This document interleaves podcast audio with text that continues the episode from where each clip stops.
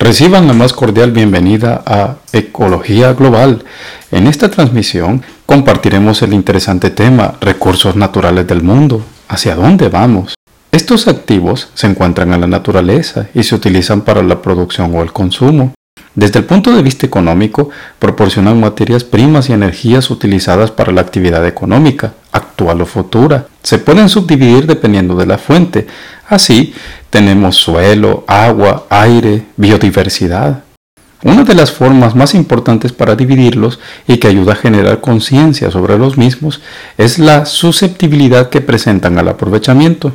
De esta manera, tenemos recursos naturales renovables, que son aquellos que, después de su aprovechamiento, naturalmente se renuevan hasta alcanzar los niveles previos a su aprovechamiento. Cabe destacar que, pasado un límite crítico, es posible que naturalmente ya no se puedan renovar. Los recursos naturales no renovables, por su parte, son aquellos que no se regeneran luego de su aprovechamiento. Los recursos naturales, como concepto económico, están fuertemente relacionados con la población humana que ha incrementado 1.8 veces en los últimos 40 años desde 1975, pasando de 4 mil millones de personas hasta más de 7 mil millones de personas en 2015. Se espera que para 2100 la población humana se acerque a casi los 10 mil millones de personas. Además, la infraestructura humana ha alcanzado los 800 mil kilómetros cuadrados en 2015, es decir, al igual que la población, 2.5 veces más desde 1975. Con esto como preámbulo, veamos algunos datos relevantes de los recursos naturales a una escala planetaria. Aire.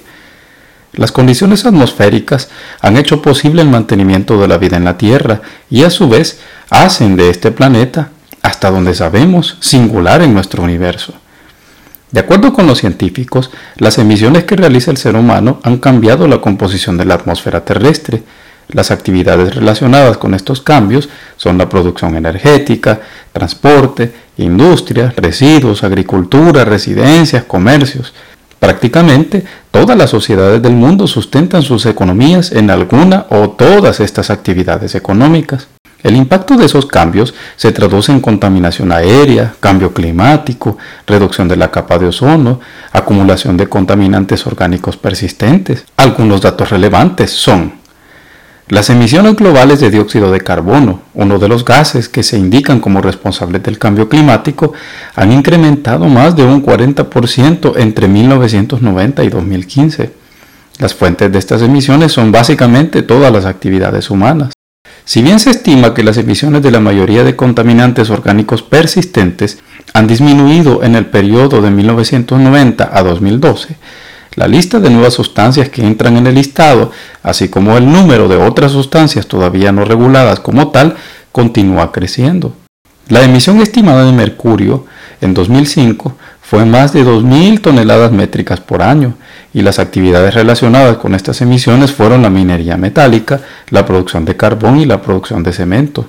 Como noticia afortunada, de manera global, se estima que más del 99% de las emisiones de sustancias agotadoras de la capa de ozono han disminuido entre 1990 y 2016. El material particulado fino, 2.5 micrómetros de diámetro, Proviene de la arena y polvo arrastradas por el viento, incendios forestales y contaminación humana. Afecta especialmente algunas zonas de África y Asia, así como las principales megaciudades del mundo. En muchos de los casos, en estas megaciudades se exceden los límites propuestos por la Organización Mundial de la Salud para la contaminación atmosférica y afectan además otras zonas aledañas a una escala global. Como resultado de la contaminación, se estima que entre 6 a 7 millones de personas murieron prematuramente por esta causa en 2016. En ese mismo año, el 95% de la población mundial vivió en áreas que exceden las guías de calidad del aire de la OMS. Además de la muerte prematura, la contaminación del aire está relacionada con un amplio rango de enfermedades agudas y crónicas, especialmente cardiovasculares y respiratorias. Los costos asociados son inmensos.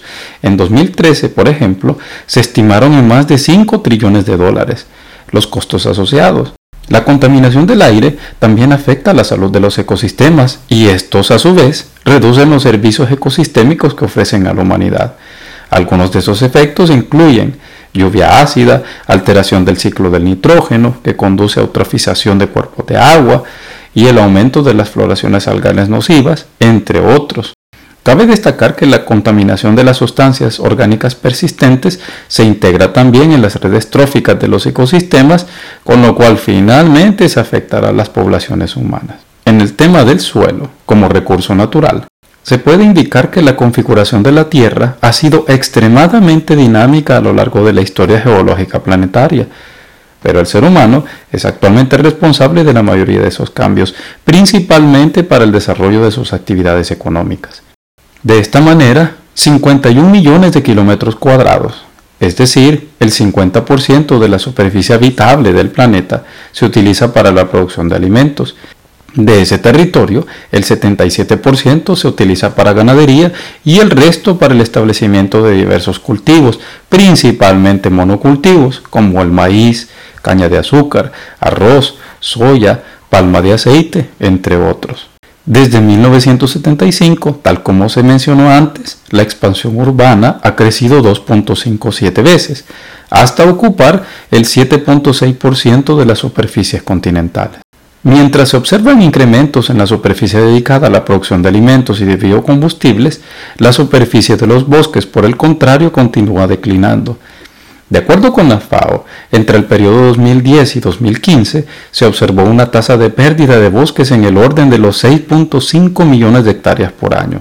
Mientras las ciudades facilitan a la población el acceso al agua potable, educación, energía eléctrica, salud y otros servicios básicos, su establecimiento y expansión incrementa la demanda de bienes y servicios y en algunos casos termina considerando lo que se conoce como islas de calor, lo que afecta particularmente a sus ciudadanos. Afortunadamente, muchas ciudades se esfuerzan por aumentar o conservar los espacios verdes que contienen, así como devolver más eficiente el uso de los recursos naturales que utilizan. Otro aspecto relevante es el incremento de procesos de desertificación, que afecta más del 15% de la superficie terrestre global.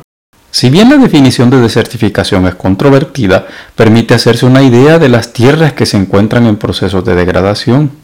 Por otro lado, se estima que un tercio de las tierras agropecuarias irrigadas están disminuyendo su producción a causa de sobresaturación de agua y salinización de los suelos. En esencia, la salud de los suelos es fundamental para la seguridad alimentaria y para garantizar una vida sana en la población, pero es afectada por entre 10 a 20 mil millones de toneladas de desechos producidos por actividades mineras, entre 7 y 10 mil millones de toneladas de desechos generados por ciudades al año. Estimaciones indican que son más de mil plaguicidas los que son aplicados en el mundo y muchos de ellos pueden ser tóxicos para el ser humano con efectos adversos para la salud de acuerdo con el modo de exposición y la concentración en la que se aplique, incluyendo algunos efectos sobre los ecosistemas. El agua, como recurso natural, es fundamental para la salud de los ecosistemas y la población mundial. El ciclo del agua, que es su expresión más conocida e importante, está íntimamente relacionado con la calidad de los otros recursos naturales. Múltiples presiones ocasionan deterioro de la calidad y cantidad de agua. Veamos. La expansión agrícola y de las ciudades están contribuyendo a la disminución de la disponibilidad de agua superficial y subterránea cambios en el uso de la tierra, en los que se sustituyen los ecosistemas naturales, ocasionan, por tanto, una reducción de la infiltración y la recarga de los acuíferos, incrementa los torrentes de agua superficial, favorece la erosión de las partes bajas de las cuencas y aumenta la contaminación. La agricultura es por mucho el sector que más demanda tiene de agua para riego, con un 70%, pero se encuentra en conflicto creciente con otras actividades humanas, incluyendo actividades industriales. Cambios en el clima que ocasionan una disminución de los glaciares ha sido drástico en las últimas décadas.